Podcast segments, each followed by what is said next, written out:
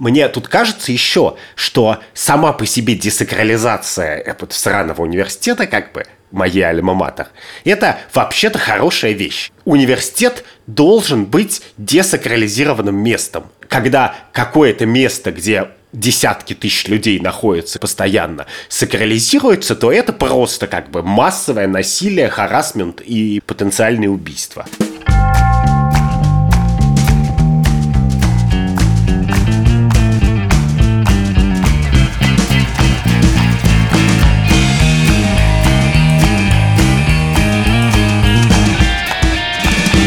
Здравствуйте, это подкаст «Так вышло» студии «Либо-либо», и мы его ведущие Андрей Бабицкий. И я, Кат Крангаус, привет. И сегодня мы будем говорить на тему, на которой говорят все, черт возьми. Наконец-то мы с тобой можем уже не думать про Канта и Аристотеля, про эпидемии, пандемии и чуму, а вернуться к Секасу. Не говори слово «секас», это просто отвратительно. Но я думаю, что на свалке этого времени, на которую отправится старая этика, филфак МГУ и все такое, слово «секас» тоже исчезнет. Я на самом деле думаю, что нам надо с тобой поговорить не только про конкретный случай скандала на филфаке МГУ, который нам надо сейчас для счастливцев, которые его не знают, вкратце описать, но и о том, как он воспроизводит сценарий, по которому эти скандалы в России развиваются. И я думаю, не только в России. Не только в России. В издании «Докса», студенческом издании, вышел материал про то, как преподаватели вышки и МГУ пристают к студентам.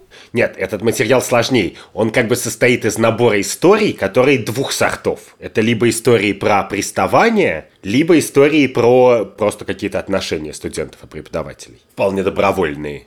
После чего профессор МГУ Сергей Князев написал в своем фейсбуке, что да, он имел романы со студентками, но они всегда были добровольными, и он увольняется. А дальше за него все очень еще вступились. И за него вступились, и против него вступились. И начался, в общем, обычный для таких ситуаций скандал, который я хочу с тобой разделить на роли и обсудить, почему всегда все начинают выполнять одни и те же роли, как будто это специально для учебника «Сексуальные скандалы в малых группах», где заранее известно, кто как себя поведет. И как должен быть устроен этот разговор, почему этот разговор всегда идет по одному сценарию, почему он не может идти по другому сценарию, почему как бы от того, что уже с МИТУ прошло 4 года, со скандала в 57-й школе первого такого образовательного прошло 4 года, это уже не первый, не второй, не третий скандал, который происходит в учебном заведении, но все равно все роли распределены заранее, все идут по одним и тем же репликам. Давай начнем с самого болезненного, собственно, с героя. Это человек, который вступает в отношения с ученицами. Я бы сказал, в серийные отношения. С одной стороны, мне кажется довольно очевидным, что в принципе нет высшего правила, что так нельзя делать, если твои ученицы взрослые совершеннолетние люди. И мне кажется довольно очевидным, что если твоя жизнь происходит где-то, то довольно велик соблазн заводить там отношения, серийные или нет внутри того маленького мира, в котором ты, собственно, проводишь 98% своего времени. Поэтому мне кажется, что очень сложно возмущаться, как то сказать, кто-то был неправ или не прав. В принципе, как конкретно Князев повел себя вообще, мне кажется, что он сейчас спасает репутацию факультета, тогда, когда факультет совершенно не думает о своей репутации. Князев сказал, это были добровольные отношения, ни в каких скрижалях не, не написано, что добровольные отношения нельзя. Очевидно, что это может быть воспринято не очень, и я ухожу. Мы почитали большую статью в Доксе, почитали много критики статьи Докса, много ее обсуждения, пока у нас нет свидетельств того, что он как-то неправильно себя повел. Ну подожди, нет. Очевидно, что сейчас речь идет о том, что в скрижалях это должно появиться. Мне кажется, вот еще несколько дней назад появился пост Петра Иванова, который преподавал в вышке, про то, как у него были отношения со студентками, как он через Тиндер находил себе магистранта, как он через постель поступал девушку в университет. И он рассказывает предысторию, что вообще-то, как бы, когда он пришел туда, то и ректор, и деканы все бравировали тем, что административный ресурс передается половым путем, и что вот у, у любовницы кафедры, вот еще что-то. И, в принципе, мне кажется, что если это не молодой профессор, то, конечно, в той культуре, в которой он начинал работать, это не то, что не было запрещено, это было действительно абсолютно, ну, рутиной. У многих, я думаю, что были романы с учениками. Тут интересно то, что он сейчас должен объясниться за то, что тогда не было ничем запредельным. А я вот не согласен. Даже в истории с 57-й школой, тогда, когда мы учились в школе, то есть 20 лет назад, роман с ученицей старших классов не был тем, чем он является сейчас. Это было как бы хихи-ха-ха, или это было романтично, но это не было запредельно. И мне интересно, как человек, вот мы с тобой шутим токсично, и это пока нам сходит с рук, да, но в принципе через 20 лет нам могут предъявить за каждый выпуск и сказать, что это просто запредельно. Ну, что так, так не может быть. Не могут предъявить, а предъявят, Катя. Все-таки ты себя ведешь, да, совершенно не думаешь о будущем, как настоящий профессор филфака. И мне интересно, как ты должен реагировать в идеале на то, что не было преступлением 15 лет назад, что еще как бы задним числом назвали преступлением, а ты не знал. Но подожди, вот мне кажется, что мы сейчас подходим к формулировке проблемы. Потому что проблема мне видится вот в чем. Может быть, изменилось общественное отношение к тому, как спать со студентами, студентками, учениками и так далее. Но оно точно не изменилось по отношению к идее, что административный ресурс передается половым путем. Это было мерзко 20 лет назад, 70 лет назад, 100 лет назад, и сейчас это мерзко, и все это понимают. И если где-то происходит нормализация этой мерзости, она от этого не перестает быть мерзостью. Нет людей, которые всерьез считают, не являясь барыгами административного ресурса, что это нормально. И в этом, как мне кажется, есть проблема, что любая большая организация в России почти смешивает две эти вещи. Вполне разрешенную вещь, которая состоит в каких-то отношениях личных между людьми, ну что значит разрешенную? В смысле, вещь, которая сама по себе не является аморальной. Она может быть неудобной, корпоративно невыгодной там, и так далее. И вещь, которая мерзка во всех проявлениях, а именно сексизм, использование административного ресурса, э, харасмент. И смешивает до такой степени, что, как мы теперь видим, ни профессора филфака, ни выпускницы филфака, которые хотят с ними побороться, уже как бы не готовы различать эти вещи. И когда ты становишься в высокую позицию, говоришь, вот так вот, деточки, можно, а так нельзя, то оказывается, что на самом деле нет, что с их точки зрения это все абсолютно одно и то же. Потому что на одного приличного профессора, который искренне, значит, тебе рассказывает смешные анекдоты, поет тебе хорошим вином, как бы пытается как-то ухаживать, приходится еще сто, которые просто как бы бессмысленные идиоты, сексисты, с которых слюна капает изо рта, и которые шутят хихихи про административный ресурс. Мне кажется, что здесь вопрос предъявления человеку за то, за что ему раньше не предъявляли, в процессе не предъявляли. Понимаешь, он не был преступником и, скорее всего, даже не скрывал эти отношения. Ему, по крайней мере, не он, а другие профессора иногда не скрывали отношений, которые у них были с студентками. Так я думаю, что нет никакого небесного закона, что то, что он делал, плохо. Нету. Просто есть циничный закон, что это либо идет на пользу филфаку, ну, его корпорации, или не идет. И если не идет, то иногда корпорация может, ну, в данном случае корпорация сама себя разрушает, но это не важно, да? Но если бы мы представили, что это приличная корпорация, которая следит за своей репутацией, следит, чтобы ее не называли как, я не знаю, вот, если наши слушатели не видели, то найдите и прочитайте великую поэму «Высшая школа эрекции».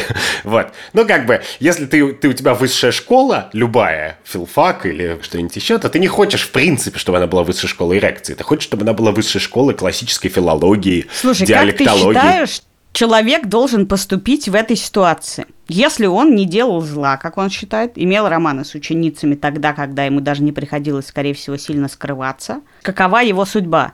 Я считаю, что он может крепко спать по ночам, а это большое счастье, если он ничего а плохого работать не сделал. со студентами? А работать со студентами он может в том месте, которое его позовет, или где он сам готов работать со студентами. Мне просто кажется, что мы сразу почему-то говорим в терминологии волчьих билетов. Не существует сейчас волчьих билетов. Нету идеи, что мы с тобой сейчас посидим и скажем, вот этому человеку никогда нигде не работать, а вот этому работать где угодно. Существует некоторое представление о том, что где-то кому-то неуютно. Неуютно бывает не потому, что ты там переспал со всеми. Хотя и поэтому тоже бывает, поверь. Неуютно бывает по миллиону причин. И, ну, неуютно, но ты уходишь. Ты как ты считаешь, ты подставил корпорацию, ты уходишь. Ну подожди, вот сейчас вышло письмо в защиту Князева с требованием вернуть его на филфак. Считаешь ли ты, что ему имеет смысл вернуться на филфак? Можно ли сказать, а, типа, нельзя этого делать? Ну хорошо, я больше не буду этого делать. А то, что было раньше, ну и хрен бы с ним. Я не знаю, честно говоря. Мне очень сложно в данном случае, потому что мне не кажется, что это какой-то этический вопрос. Мне кажется, что сам факт письма, он хуже. Вот в данном случае как раз поведение Князева, мне кажется, абсолютно пока что все, что я про него знаю, абсолютно нормально и безупречно. А когда ты пишешь письмо и говоришь, давайте, условно говоря, насильно возьмем человека, который сам написал, что я ухожу, и восстановим только для того, чтобы кто-то утерся, то вот это и есть, собственно, тот взгляд на устройство, значит, корпорации, который меня бесит. Есть простой факт, что отношения, у них есть какая-то стоимость. И просто по этой причине, если ты где-то работаешь, у тебя с коллегами или окружающими людьми отношения, их много, то это вообще всегда потенциальная проблема. И единственный случай, когда это не может быть проблемой, это когда люди, с которыми у тебя отношения, не вполне люди. Ну, например, студенты. Ну, кто же считает студентов? Кому нужны студенты? Поэтому в этой ситуации мне кажется, что Князев, по крайней мере, публичное поведение, свидетельствует о том, что он понимает, что люди, с которыми он общался, живые люди, которые могут что-то обидеться, забыть, сначала подумать, а потом передумать, написать, может быть, несправедливо и в чем-то обвинить и так далее. А люди, которые защищают Князева, они этого не понимают, что там довольно много живых людей, что ты не можешь просто сказать, а сейчас мы по революционной справедливости или по консервативной справедливости, или по любой справедливости, это отменим. Потому что тогда-то и окажется, что в этих отношениях не было было субъекта, кроме Князева. А это как раз то, что и бесит в таких ситуациях, что отношения могут быть любые, но они не могут быть односубъектные. Послушай, тут мы переходим к роли коллег, сейчас мы о них начнем говорить, но я не уверена, что поведение Князева определяется тем, что он вдруг стал субъективизировать все свои романы. Скорее всего, Князев, в отличие от всех остальных коллег, которые сейчас выступают, адекватно оценивает среду, в которой происходит этот скандал. Дело не в том, что все это живые люди, а в том, что он понимает, как устроен и как развивается такого рода скандал. И нельзя недооценивать движение этой силы, движение этой волны, которая, как бы кто бы ни был прав, его снесет. Возможно, он поступает разумно не потому, что он вдруг понял, что у этих жертв жертв, у девушек, с которыми у него были романы. Я не готова их сразу называть жертвами. Мне кажется, это важная самоидентификация. Он как раз просто адекватнее всего оценивает последствия этой ситуации для себя.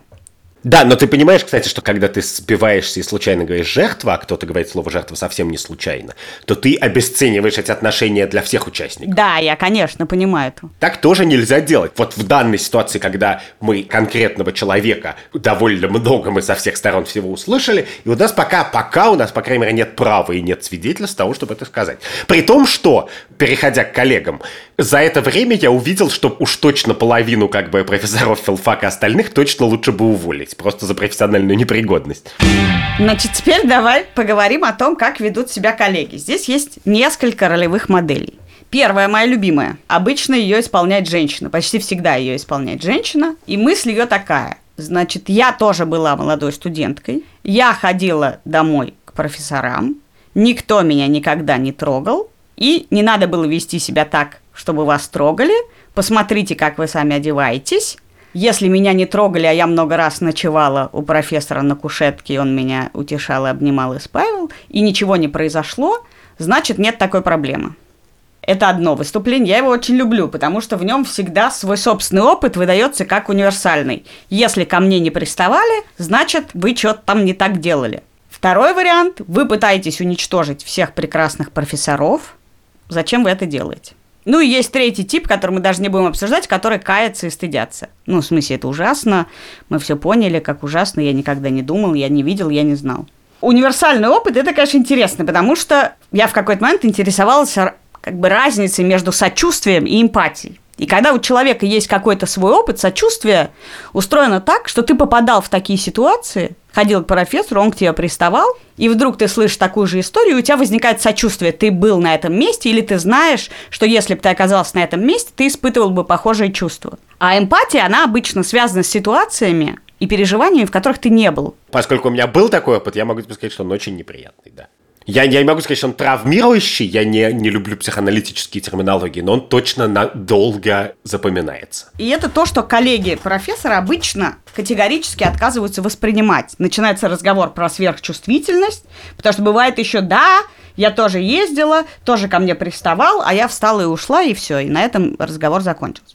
И вот эта новая чувствительность и невозможность каких-то людей совершить сразу действия, которые бы их защитили, совершенно как бы они отказываются воспринимать. Они считают, что это не аргумент. Чувствительность-то может быть не аргументом. И я бы с этим согласился.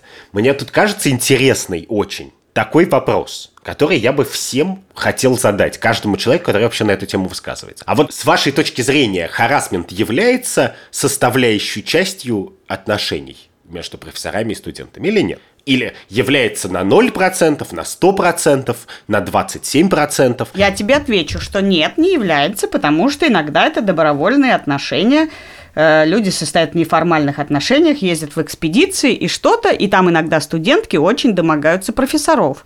А я тебе скажу следующее, что вообще-то те, кто, как бы, как сказать, пуристы, люди, которые считают, что ученый не должен заниматься плагиатом, а отношения должны быть взаимными и добровольными. Вообще-то в интересах пуристов защищать себя от нечистоплотных коллег вот как есть сообщество диссернет, есть ученые, которые говорят, мы считаем, что воровать чужие научные тексты нельзя, и люди, которые это делают, портят нашу репутацию. Поэтому мы будем с ними бороться. И мы очистим как бы имя русского ученого от обвинения в том, что он бессмысленный плагиатор.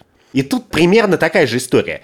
Очевидно, что есть люди, и вообще-то их очень много, и вообще люди хорошие, как мы знаем, которые строят отношения добровольно. Весело шутят, хорошо ухаживают, я не знаю. И есть люди, очевидным образом, которые харасят студентов, в основном от бесталанности, потому что не, не знают, как талантливо подкатить, и массово производят сексизм. Из текста докса я не понял, насколько распространен харасмент на филфаке МГУ, но то, что там безумно распространен сексизм, и что это норма вещей, я понял совершенно железно. Мне не нравится бесконечный разговор, честно тебе скажу, про добровольные романы. Потому что я не понимаю, почему нельзя просто решить, что у студентов с профессорами нет романов. Не должно быть. Это не значит, что их никогда не будет, потому что что бы ты ни решил, все равно где-то что-то случится. Но есть, например, такая профессия, как психотерапевт. Ты вот их не любишь, но в этическом кодексе психотерапевта в принципе сказано, безусловно, в отношениях психотерапевт и клиент часто возникает чувство любви, потому что ты приходишь и рассказываешь все, и тебя слушают, и тебя принимают, и ты чувствуешь к этому человеку большую нежность. Также и психотерапевт, когда ты раскрываешься перед ним, видит красоту твоей души и тоже чувствует тебе нежность. Но они как-то решили, слушайте, чуваки, это чувство, в нем столько как бы заложено еще других штук, Давайте просто решим, что мы не будем заводить романы. Почему там это работает? Ну, в том смысле, конечно, кто-то нарушает, дальше возникают скандалы, хотя этих скандалов, ну, мы сейчас слышим не очень много, хотя психотерапевтов много. Но почему-то существует идея сакральной любви, которая, а вдруг, вот еще ты читаешь эти посты, у меня был роман с преподавателем, и вот мы женаты 20 лет. И вот эта идея, что это добровольно и это про любовь, мне кажется самой вредной, потому что думать так можно только если ты считаешь, что любовь – это такая сакральная вещь, какая-то вторая половина, которую можно пропустить, но мы считаем, что это является аргументом и оправданием отношений. Но в принципе, ну окей, вот была любовь, а ты взял и не стал с ней спать. Вот бедный. Или ты взял и перевелся в другой университет. На МГУ свет клином не сошелся, на вышке свет клином не сошелся. Если это такое важное событие, то, наверное, ты можешь постараться и сделать так, чтобы к тебе не было претензий. И меня пугает именно эта идея того, что как бы нам так придумать, чтобы это было возможно. Ты сам говоришь, если добровольно, то типа все прекрасно. А я считаю, что Блин, ну потерпи, иди заведи с соседнего факультета себе девушку. Это неправда, я не так говорю. Я говорю, что это на скрижалях небесных не написано. А это должно быть написано в уставе филфака МГУ. Может быть написано в уставе филфака МГУ. И если бы филфак МГУ как корпорация не был совершенно позорной корпорацией, а был нормальной человеческой, после этого публикации они бы сделали следующее. Они бы на следующий день написали это положение устава и сказали, да, это серьезная проблема, вот у нас как бы пункт в уставе, все отношения как бы вот такого рода у нас полностью под запретом, и это правило не действует задним числом. Слушай, ну даже в 57-й школе не составили никакого этического устава. Что значит даже? Подожди. 57-я школа это тоже гнилая корпорация. Нет, я считаю, что это обычная корпорация, даже местами хорошая. Проблема в том, вот я вчера читала огромное обсуждение в Фейсбуке Анны Наринской про это, про то, что, значит, давайте вот в американских университетах есть правила, типа не закрывать дверь. Везде есть правила, в миллионе фирм есть такое правило. Неважно, не закрывать дверь, не оставаться наедине и так далее. И там гигантское сопротивление именно простым, казалось бы, нормам. Типа, все, устроили портком, тоталитарные правила, значит, вся магия отношений профессора со студентами убивается таким образом. Это тотальное, значит, недоверие между всеми. Ты про каждого думаешь, что он может на тебя настучать. Все, типа, вы хотите уничтожить великую культуру университетской школы и так далее, и так далее. Я не понимаю, честно говоря, этого сопротивления... Потому что люди, которые сопротивление испытывают, они склонны что угодно превращать в что-то волшебное и магическое. Любовь – это не магическая вещь. Это просто два человека друг друга любят. А обучение – это не магическая вещь. Просто профессор передает тебе знания. Он не должен быть полубогом, он не должен все знать, он не должен летать с нимбом на голове, как бы. И очень многие участники дискуссии, они хотят как-то придумать так, чтобы и университет, и человеческие отношения это были сплошные, значит, ангелы, которые не какают. Как можно ангелам, которые не какают, писать правила? А мне кажется, что сам этот взгляд, сама эта сакрализация профессорства или отношений или чего-то, это жутко вредная вещь. И я согласен с критиками, которые говорят, окей, это ваша сакрализация, это вы сакрализируете многовековой сексизм и говно. Потому что это правда. Единственный способ по-человечески как бы говорить о чем-то, это его не сакрализировать. Это говорить, профессор это просто такой человек, который за деньги вас чему-то учит. Если он хорошо научил, то он, скорее всего, хороший профессор. Миллион людей почему-то, например, обсуждая Князева, говорят, вы мне привили интерес к диалектологии. Строго говоря, вообще-то, это какое-то очень странное представление о том, в чем состоит работа профессора. Про... Работа профессора не состоит в том, что, о боже мой, я, значит, прыгну, как нырну, как в воду, в неизвестность, значит, в университет, и там я найду, значит, какого-то, значит, ангельского человека, который мне привьет к чему-нибудь интерес, потому что так у меня никакого интереса нет, я просто бухаю с утра, ширяюсь, как бы, и, и ничего не делаю. А тут, тут в моей жизни появилась диалектология. В принципе, работа профессора стоит в том, чтобы, вероятно, зажигательно интересный по-всякому, передать знания и навыки. Проблема в том, что идея правил она противоречит этому в первую очередь. Она противоречит этой сакрализации. Мне кажется, что это самый простой способ, потому что поскольку страдает от всех этих скандалов филфак на самом деле, больше всех страдает корпорация всегда. Тут еще есть такая важная штука, что когда учились люди, которые сейчас являются коллегами Князева, в массе своей они жили в очень регламентированной системе, в советской. И вот эти неформальные учителя и неформальное общение и внесистемные отношения были все вместе слиты в один комок и являлись территорией свободы, территорией, в которой больше, чем формально тебе давал преподаватель, в которой отношения были не регламентированы Советским Союзом, э, в которой не лезли. И вот это вот ощущение магии, конечно, было основано на том, что мы можем от системы запереться, закрыть дверь в комнату, пойти на прогулку, выпить у него дома, у него такая библиотека. И все это вместе, безусловно, было единственной территорией свободы, через которую огромное количество людей получили и интерес к диалектологии, и знания, и так далее, и доступ к какой-то литературе, которого не было. И теперь, когда им говорят, чуваки, этого нельзя, надо закрыть дверь, профессор не должен водить вас в бар – он не должен звать вас наедине домой, то ты предлагаешь людям 50-60 лет сказать, то, как я прожил эту жизнь, то, как я получил эти знания, неправильно. И, конечно, они в этот момент этого сказать совершенно не могут. Они не могут сказать, мне предлагают признать эти отношения неправильными, меня никто ко мне не приставал или приставал по моей воле, и я от этого очень многое получил, и вы мне сейчас хотите сказать, что это было неправильно. И в этом смысле человек в этот момент должен отказаться от всего опыта, который для него является единственным светлым воспоминанием. Подожди, нет, нет, нет, но это перебор, потому что, в принципе, если ты вообще считаешь, что какое-то действие противоправное, и тебе больше трех лет, то ты способен в себя вместить мысль, что даже если ты не являешься жертвой этого противоправного действия, кто-то другой может являться. Я понимаю это объяснение про секту, которая как бы была хорошей, и поэтому мы хотим сохранить, но мне тут кажется еще, что сама по себе десакрализация этого сраного университета, как бы, моей альма-матер, это вообще-то хорошая вещь. Университет должен быть десакрализированным местом. Когда какое-то место, где десятки тысяч людей находятся как же как постоянно, сакрализируется, то это просто как бы массовое насилие, харасмент и потенциальные убийства.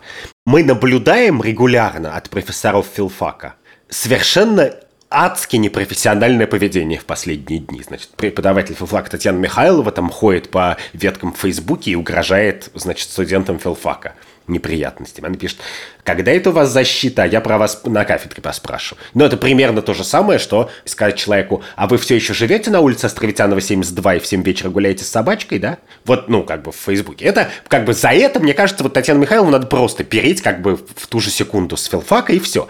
И когда вот такие люди рассказывают про, значит, Нет, вот про ты, то, сейчас, что ты что-то... сейчас льешь воду на мельницу гнать всех в зашей. Я совершенно с этим не согласна. Я считаю, что надо сесть и договориться. Ребята, вам выгодно, чтобы с вами этого не происходило, чтобы ваших коллег и вас не хватали за ноги и не говорили, вы тут, тут и тут были неправы. Давайте мы сейчас сядем и проговорим правила. И эта дверь из-за которой дикий скандал происходит в комментариях, который надо закрывать или не надо закрывать, она действительно символизирует, как бы, чуваки, откройте дверь, давайте магию эту разрушим и посмотрим, что из этого произойдет. Вы хороший профессор, мы хотим, чтобы вы преподавали, но можете вы при этом не иметь других отношений с студентами.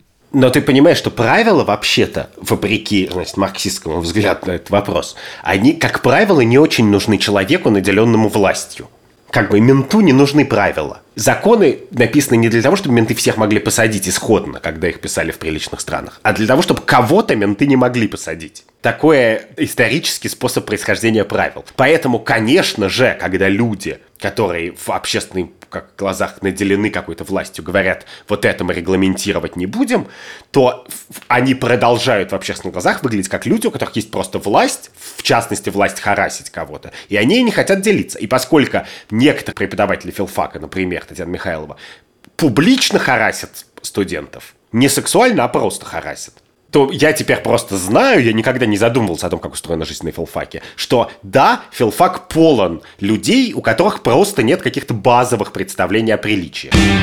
Я согласна с тобой, что вообще-то речь не идет о сексе. И тут давай перейдем к жертвам и студентам, потому что мне-то кажется, что тема секса так остро стоит, харасмента, секса и мету, Потому что, несмотря на все бесконечные споры, сначала докажите, сексуальный абьюз вообще власти, самый явный. А проблема вообще-то не в сексе, и, по крайней мере, не только и не столько в сексе, а в том, что современные студенты говорят, чуваки, мы не готовы играть в вашу иерархию, мы не готовы зажиматься только на основании того, что вы обладаете знанием и опытом. И дело тут не в том, что мы считаем, что вы должны свалить, а мы сами будем все лекции читать, а в том, что вы должны научиться взаимодействовать с нами. И это то, что студенты говорят очень давно, очень просто, и в вышке были скандалы еще другого рода про то, что типа заткнитесь и уйдите. Они говорят, а мы не заткнемся, мы как бы гордость высшей школы экономики, не только вы, но и мы тоже, ваши студенты. Это ценный актив, это субъекты, а не объекты, которые вы, значит, обучаете. Ну, так это очевидно, и... что так. Так это то, что не принимается абсолютно. Потому что огромное количество людей говорят, вы типа щенки, и не знаете, что делаете. Это существует в, в Москве даже, на, на всех уровнях. Вот меня все время все говорят, ты не любишь Собянина. И я говорю, ну за что его любить? Вот как бы он что не сделает, он все сделает через жопу. А мне говорят, он хоть что-то делает. И это же очень простая человеческая идея, что, в принципе, можно учить человека греческому языку и не бить при этом говном. Это как бы базовое требование. Вот наш редактор Андрюш Борзенко, он нас редактирует, и он при этом как бы нас не бьет батагами, как бы не отпускает в наш адрес унизительных шуток и так далее. И ты вообще-то привык в жизни, что это сочетается, что можно выполнять некоторую важную общественную Нет, функцию. Андрюх, будем честны, мы зажаты между Сциллой и Харибдой. Мы с тобой выросли, конечно, в культуре, где вообще-то хорошие учителя были с придурью и позволяли себе очень странные действия, речи и неформальное общение. Мы в этом выросли, мы это неформальное общение имели. Я вырос в таких условиях, но я, например, не считаю, что все эти учителя незаменимы. Я считаю, что лучше выгнать говнюков, и пусть как бы... Да ты все приду... время называешь слова, ты говоришь говнюк, харасмент, это очень субъективные понятия. Мне интересно, дело как раз говнюк, это не формализованно, понимаешь, я не могу сказать, э, ты э, пишешь мне на полях красной ручкой, и это что, типа, все ваши мысли, ты говнюк. Я считаю, что вообще-то проблема иерархии шире, чем говнюк и харасмент. Проблема иерархии в том, что современная система образования по-прежнему построена на принципах, которые для современных студентов не работают. Для нас работали, Андрюх. Мы с тобой учились и имели огромное количество неформального общения и того, и другого. И это для нас работало. Ты не спорил с этим, ты не выходил на митинг, ты не писал статьи в студенческие газеты. А эти люди, для которых и ты старый токсичный пердун, понимаешь, и ты говнюк, они говорят, нас не устраивает, в принципе, эта постановка вопроса. Чуваки, мы не будем терпеть все, что вы делаете, только потому, что вы хороший профессор. Этого недостаточно. Это не значит, что вы плохой профессор, если вы позволяете себе унижать или токсично шутить или обесценивать всех студентов. И они говорят, вы теперь должны с нами разговаривать по-другому. Мы больше не объекты вашей жизнедеятельности и профессии. И в этом смысле это интересно, потому что мне это кажется, что это переход от культуры жертвы к следующему действию.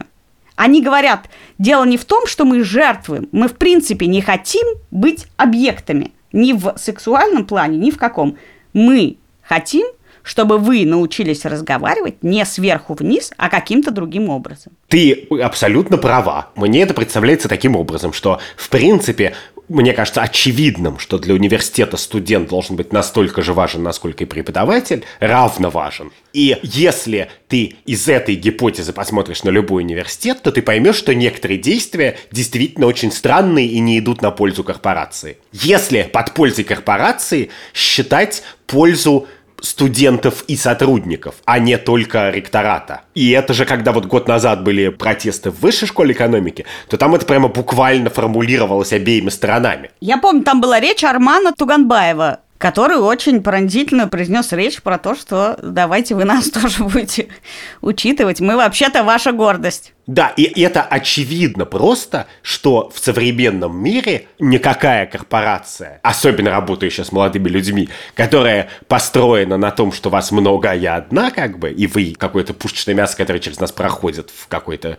мере, не может сохранить актуальность. Мне просто кажется, что это идея и это попытка университетов по всему миру. И этой попытки, надо сказать, я в целом не очень их разделяю, потому что они совершенно жутко нервические. Ну, в смысле, как ты уже говорила, в университетах же запрещают не отношения между людьми там или секс или что-то, а запрещают какие-то маленькие действия, которые совсем невинные, типа э, говорить наедине. Людям иногда надо говорить наедине и там явно много людей страдает. Но это нервическая попытка, это не попытка защититься от будущих судов, а это попытка, на самом деле, еще сохранить какую-то актуальность и попытаться придумать мир, в котором каждый человек в университете, студент, профессор и, и сотрудник ректората, является важным активом этой корпорации. Да, но возвращаясь к слову жертве, мне кажется, что важной частью еще всего этого действия является попытка перейти от объекта к субъекту, что мы через то, что мы показываем, что есть эта иерархия, вот есть эти жертвы, да, они, может быть, сверхчувствительные, может быть, вам все они кажутся противные, вы им не верите и так далее,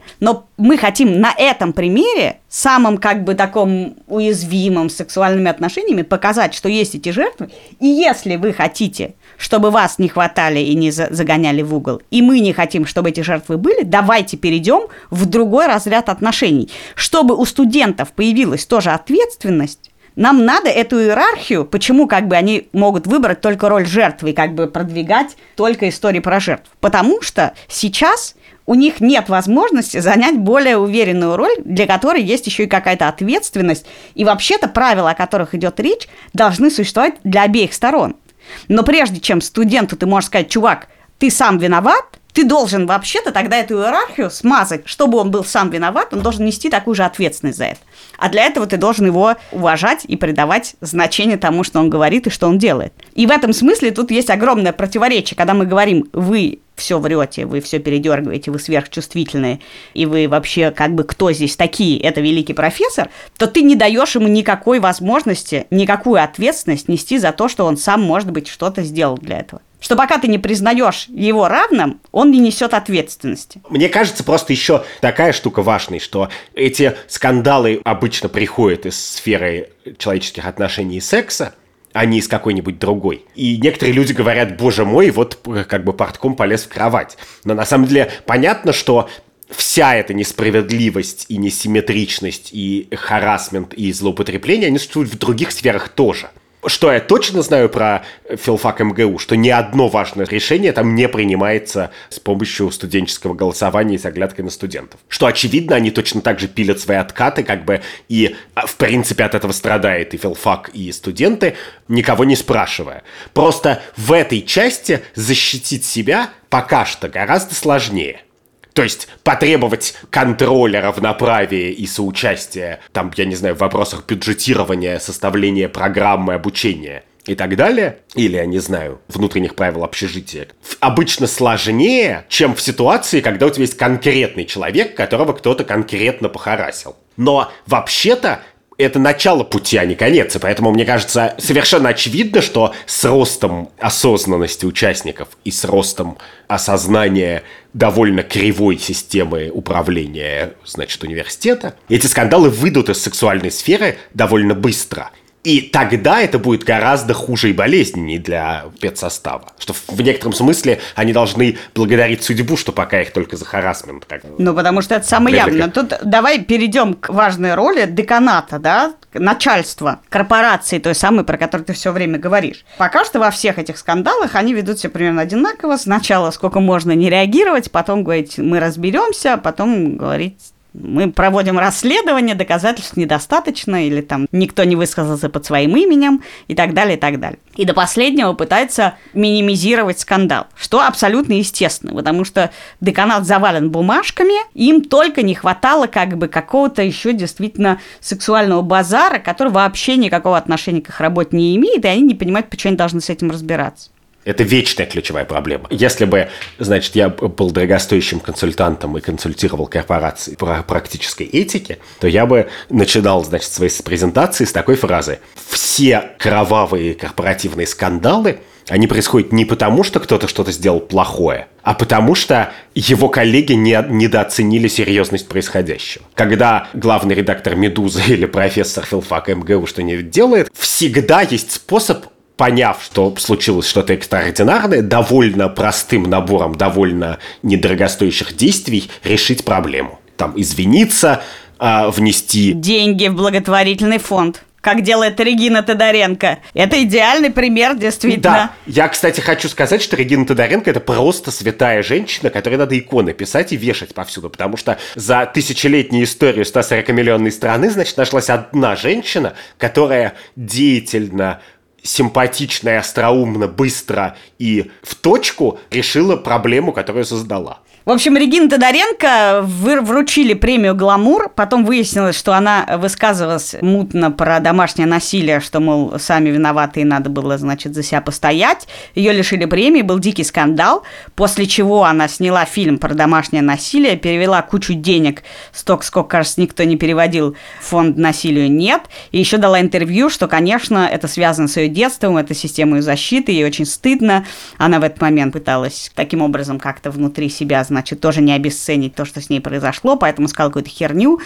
И тра-та-та-та-та-та-та, и очень деятельно, действительно, очень быстро, очень деятельно и очень как бы эталонно с точки зрения пиара разрулила свою ситуацию. Она себя повела как человек, который искренне понял, что посыпал соли на глубокую чужую рану. А мне как раз кажется важным, что совершенно не важно, искренне она это делает или да, не искренне. Не важно, и мне в этом да, смысле абсолютно. плевать на личное мнение декана филфака. Мне кажется, что да. есть внешнее действительно приличие и внешнее требование современного мира, которые диктуют тебе, как эту ситуацию легко разрулить. И вот эта идея, что «а мы не будем, потому что кто здесь власть, это же тоже про иерархию. Либо вы нас согнете, либо мы вас согнем.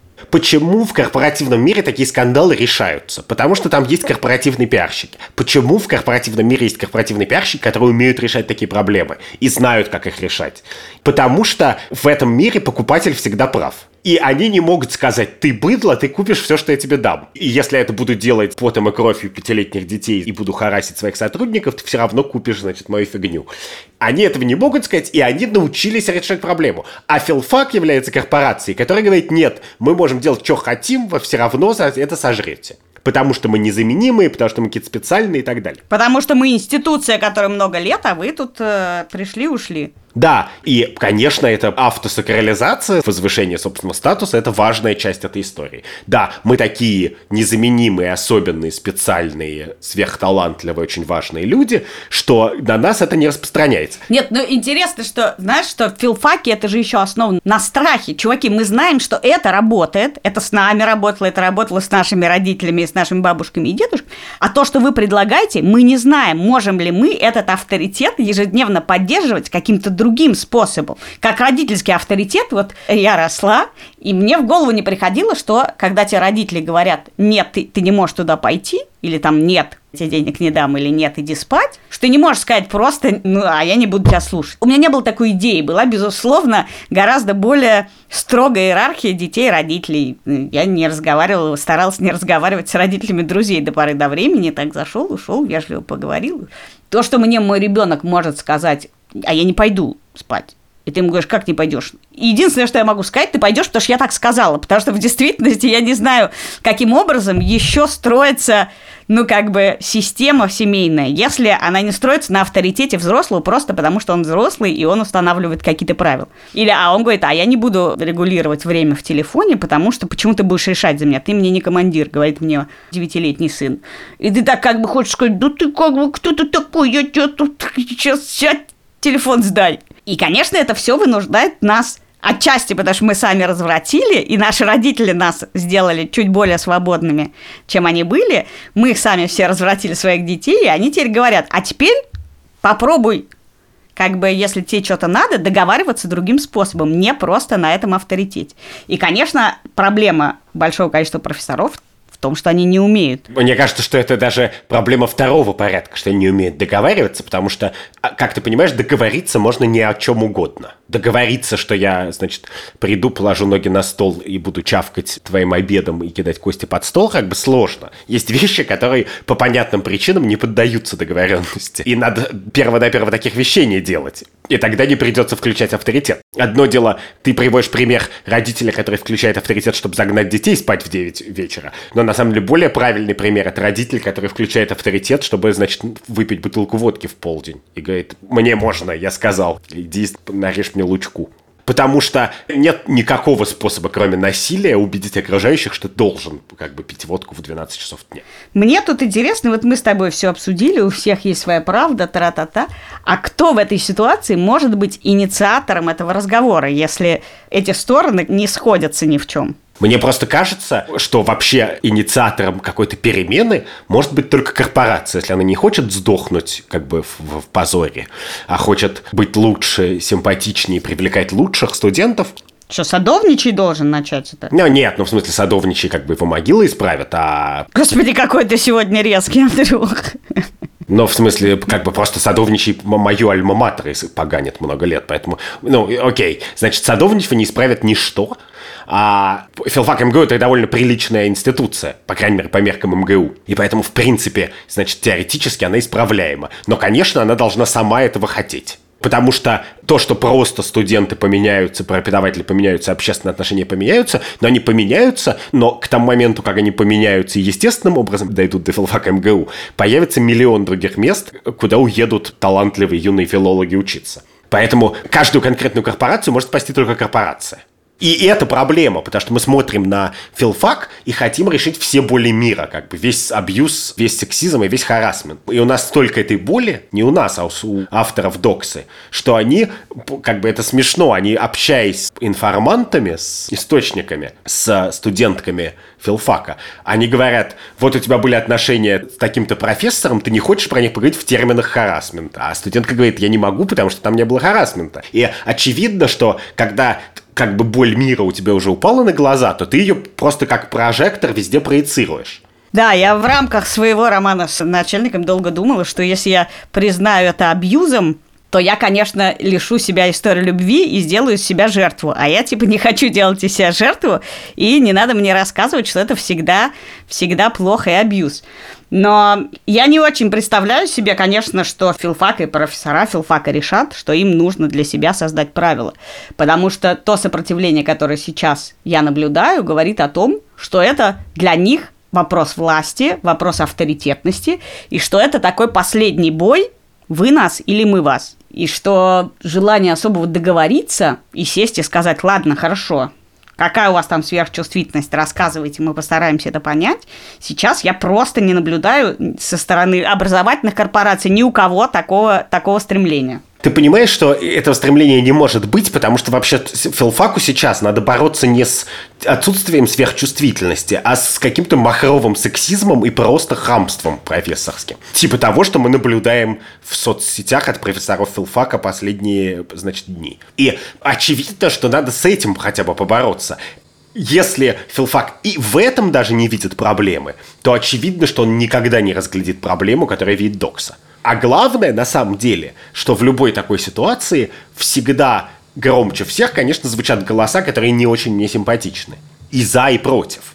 Потому что есть миллион хороших аргументов и в пользу того, что делает Докса, и в пользу того, что существенная часть их расследования не стоило публиковать, и она была сделана недостаточно хорошо – Слушай, ну любой инициатор любого такого большого крупного скандала может быть обвинен в том, что это не точно было сказано, здесь переврано, здесь зря, здесь то, здесь все, и вообще надо было это делать не так. Никогда начало скандала не вызывает у тебя полноценного уважения.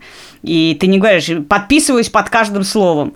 Мне кажется, эти детали а любое расследование всегда имеет какие-то детали, которые кажутся неубедительными или ошибочными и так далее. Мне кажется, что вот это упирание в детали была конфетка, не было конфетки. Нас сбивает с разговора о том, что это не про конфетку, не про то, насколько омерзительно он себя вел или не вел себя омерзительно вовсе а про то, в чем проблема. Мне кажется, расследование как бы это начало разговора, и надо забывать о том, с чего разговор начался, если очевидно, что это огромная болевая точка, и разбираться надо с ней, а не вцепляться в детали. Но я хочу тебе сказать, что ты говоришь, вот все сейчас изменилось, мы изменились, или следующее поколение изменилось, но я поверил, что все по-настоящему изменилось в тот момент, когда эта сфера профессионализируется. В тот момент, когда такого рода тексты, как выходит в Доксе, и я рад, что Докс опубликовал этот текст, будут еще сделаны, отредактированы с теми же высокими стандартами, которыми сейчас готовятся тексты там про коррупцию. Это будет значить, что это важная, неуходящая, ежесекундная. Мне кажется, что это часть повестки, которая никуда не уйдет. Что она ангажирует, аккумулирует новые силы, и что это как бы борьба на много лет – ну вот как бы с коррупцией в России это борьба на много лет. Вот есть много журналистов, которые очень толково, качественно и усидчиво ей занимаются как бы изо дня в день на очень высоком уровне. И мне кажется, что тема харасмента и абьюза, которая присутствует в публикации Докс и последующих обсуждений, она, конечно, тоже с неизбежностью профессионализируется, если эти перемены всерьез. И участники этих баталий должны на это смотреть уже именно потому, что их много, именно потому, что они привлекают общественное внимание, уже на них смотреть не как на главное поднять скандал, а как на какую-то долговременную профессиональную деятельность. Ну, пусть идеологически нагруженную. Аминь.